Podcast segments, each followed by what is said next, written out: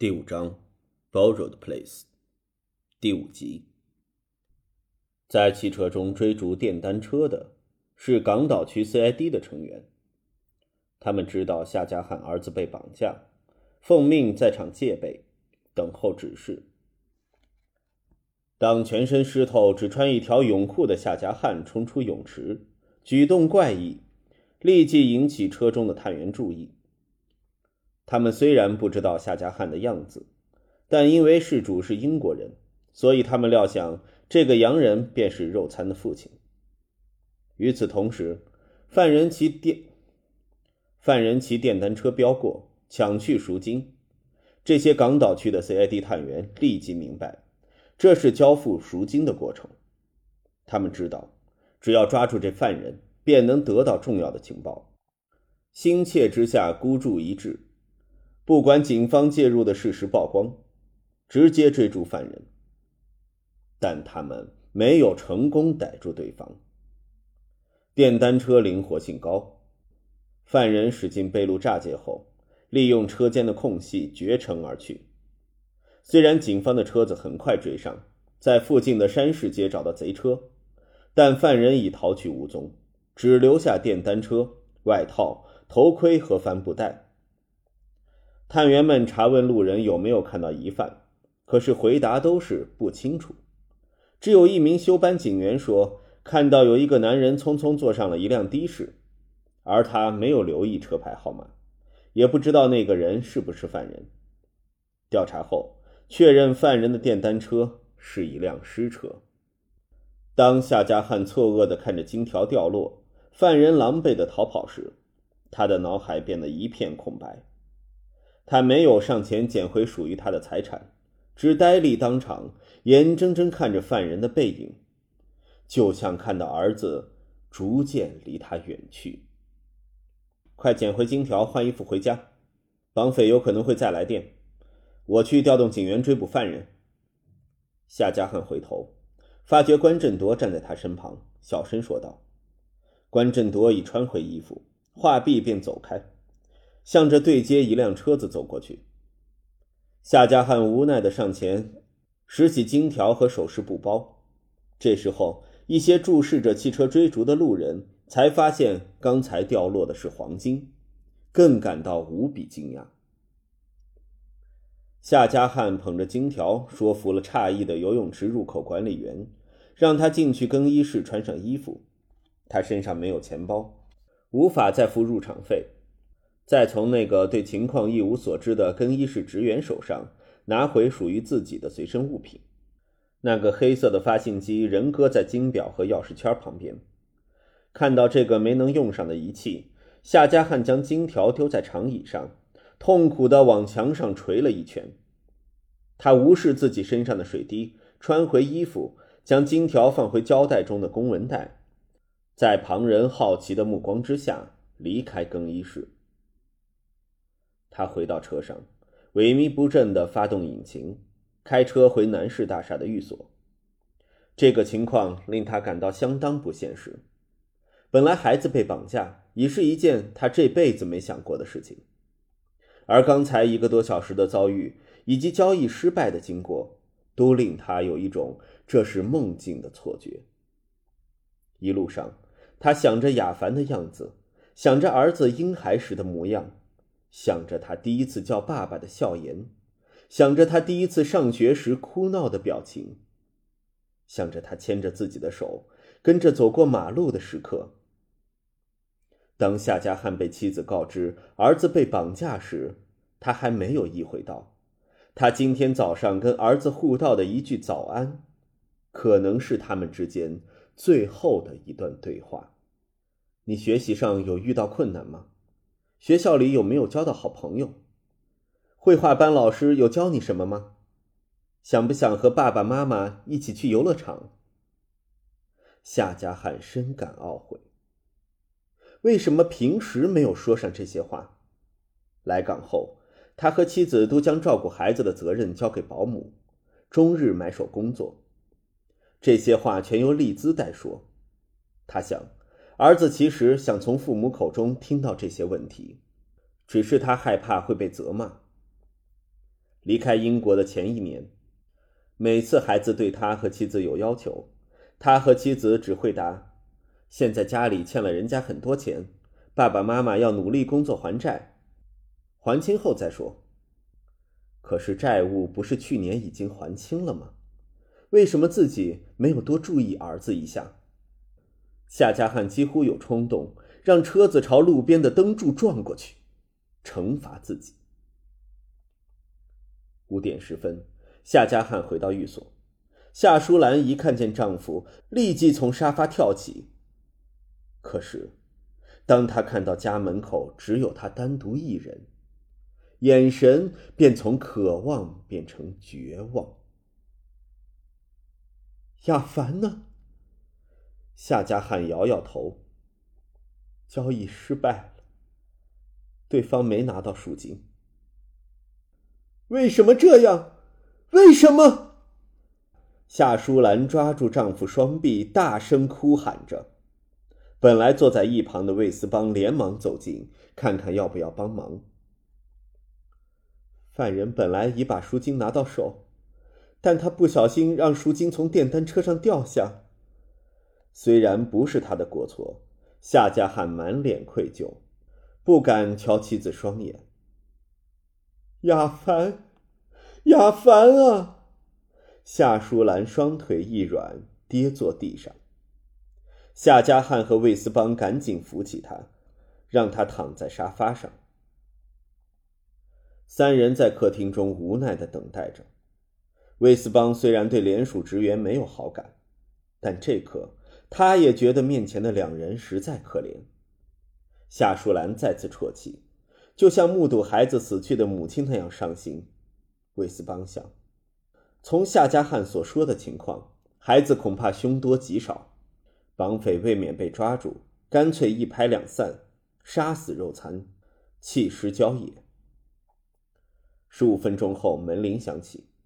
关振铎、老徐和阿麦回到夏家，从他们难色的脸，从他们难看的脸色便知道调查遇上麻烦。没抓到驾电单车的犯人，关振铎说：“港岛 CID 在山世界找到车子，但人已逃跑。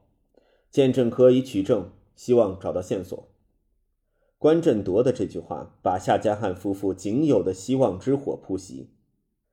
那个开车的港岛 CID 太冲动。如果他不动声色的跟踪，情况可能比较乐观。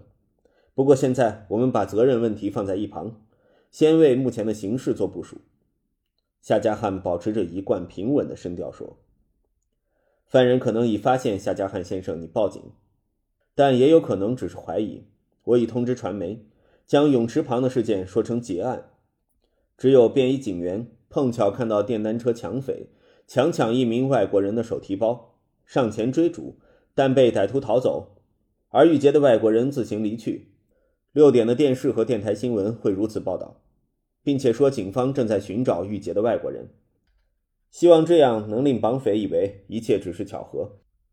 夏家汉微微点头，这时候他已经没有任何想法。顺利的话，绑匪会再次打电话来，我们现在只好继续等待。关振铎向夏家汉询问交付赎款期间的一切细节，夏家汉一一告知。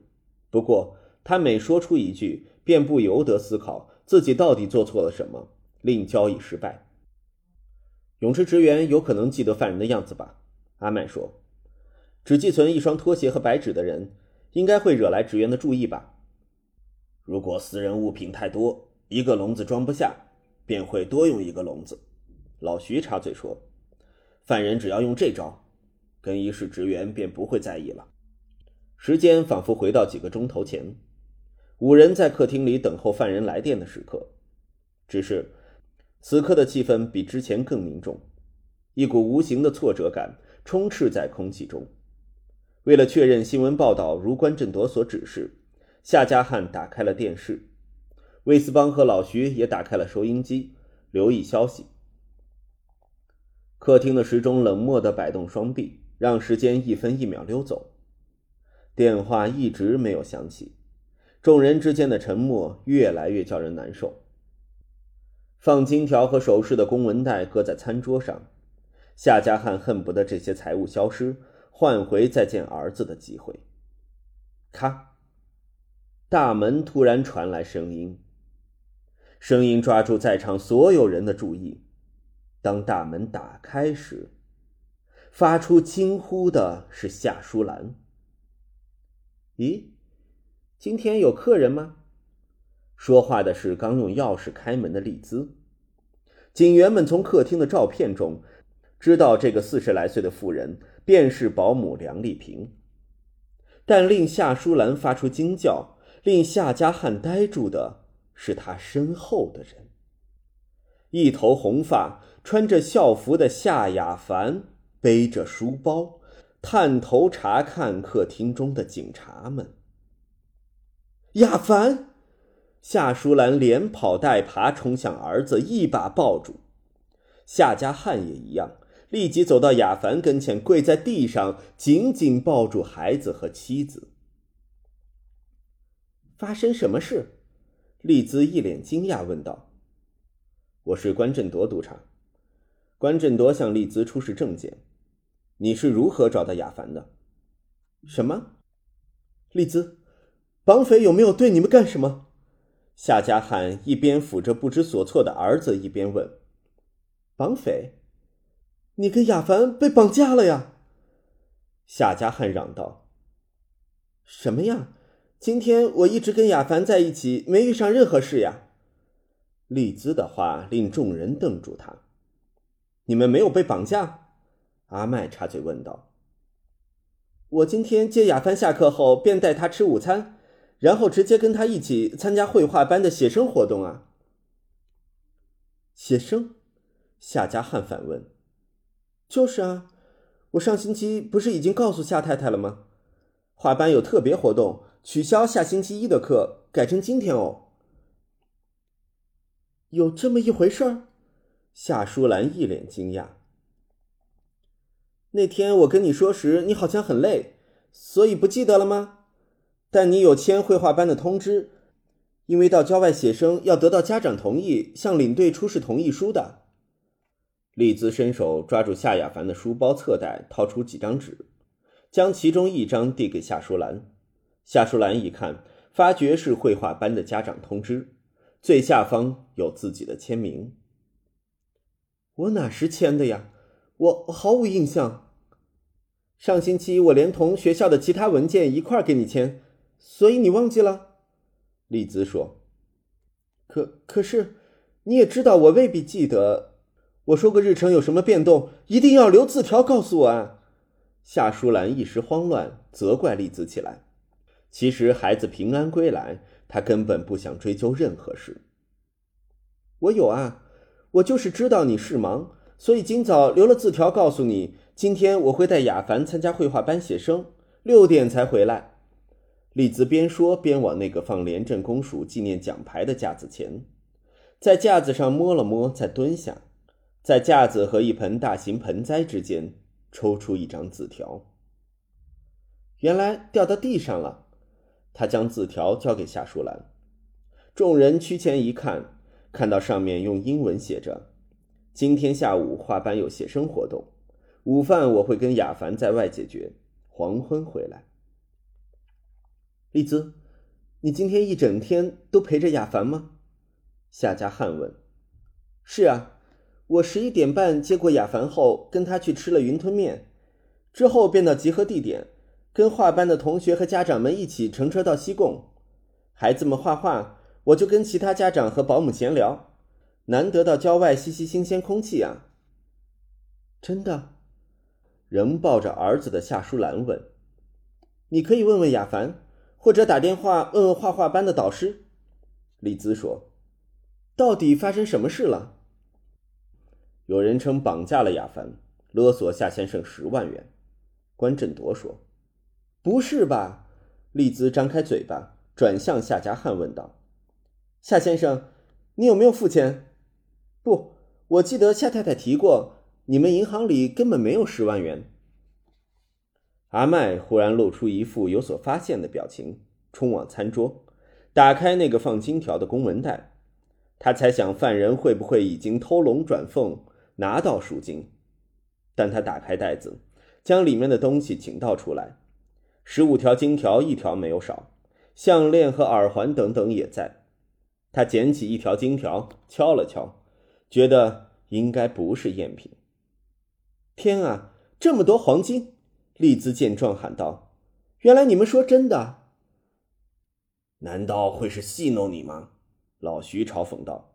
“所以说，犯人不是绑匪。”而是骗子，夏家汉喃喃地说。但他怎么猜到夏太太会忘掉孩子参加画画班的写生呢？老徐说。梁女士，关振铎向丽兹问道：“你知不知道，雅凡学校里有没有同学跟他一样长一头绯红色的头发？”关振铎的问题令众人诧异的看着他。好像有三四个。丽兹答道：“老徐，你联络婴童学校，向校方索取学生名单。”阿头，你是说，绑匪可能绑错人了？夏家汉目瞪口呆。虽然儿子无恙归来，他很高兴，但听到关振铎如此说，他再次担忧起来。犯人不是骗子，只是因为一连串的巧合，自己的孩子才幸免遇难。此时此刻。可能有另一个无辜的孩子正在带自己的儿子受苦。归纳夏先生跟犯人的多次通话，如果对方抓错人，有以下几点可以一一确认：一，那孩子跟亚凡一样有红色的头发；二，他的父亲也在联署工作。不过我们不能排除那孩子在惊恐之下答错了问题，或是犯人误以为对方说的是 ICAC。其实是缩写为 ICA 或 ICC 之类的公司。三，受害者家中有成员叫丽兹或伊丽莎白。关振铎令夏家汉回想起跟犯人的对话，因为忧心忡忡，夏家汉在电话中听到小孩喊丽兹的声音，便认定是亚凡。他这时才想，透过电话短短的一句话，他根本不知道对方是不是自己的儿子。夏先生。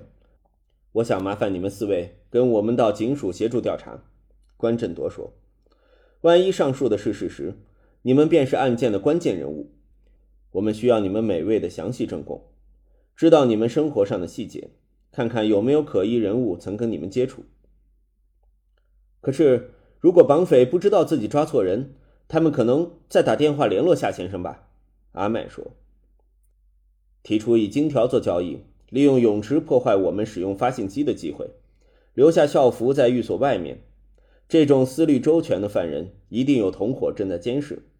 关振铎摇摇头说：“保姆和亚凡大摇大摆的回家，他们便会知道出问题，不会再打电话来了。我们在警署能够知道最新消息，要调动人员也比较有效率。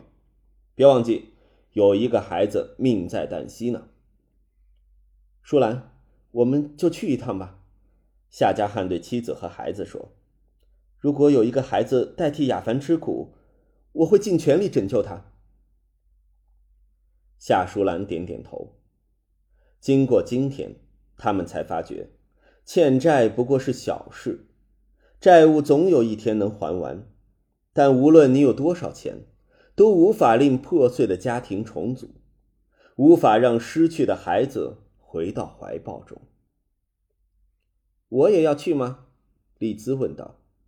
当然，说不定歹徒曾在画班附近出现，甚至是你曾经见过的人。关振铎瞧了李兹一眼，再向夏家汉说：“夏先生，我想你先把金条和首饰收好，之后再处理吧。明天星期六，银行只工作半天。今天你遇上这番折腾。”把黄金换回钞票，再存到银行，这些工作留到星期一再做吧。夏家汉听从关振铎的意见，拾起桌子上的金条，往书房走过去。关振铎跟随他走进书房。亚凡能回来，就算失去这些金条首饰也没有关系了。夏家汉一边转动保险箱的转轮，一边说：“香港有句俗话，叫钱财身外物。”虽然香港人普遍爱财，但在这点上轻重倒分得很清楚。输入密码后，夏家汉插进钥匙，打开保险箱的双重锁。他把金条放进保险箱，本来想把那项链放回那个紫色盒子，但想了想，还是直接将小布包丢进保险箱。钱财身外物，珠宝首饰的价值远比不上一家团聚重要。关好保险箱后，夏家汉和关振铎回到客厅。夏家汉夫妇换衣服时，关振铎走出阳台。阿麦猜想，这时候不用顾虑正在监视的犯人。组长可能想看看附近的环境，瞧瞧有没有任何线索。夏家汉一家四口跟随关振铎他们离开寓所。关振铎招来一辆车子接送夏家四人。他知道这时候夏家汉和妻子只想紧握孩子的手，加上之前的奔波，要夏家汉再开车未免太辛苦。两辆车子驶往位于旺角的九龙警察总部。关振铎吩咐部下们替他们录口供。查问每一个细节以及个人的交友关系，在寓所附近任何异常之处。阿头，你要去哪里？老徐问。在笔录期间，关振铎穿上外套，往刑侦部门外走去。我去打点一些琐事，这儿你暂时负责。话毕，便离开房间。老徐，你觉不觉得今天阿头有点不对劲？阿麦问。是吗？或许昨晚睡不好吧。老徐耸耸肩。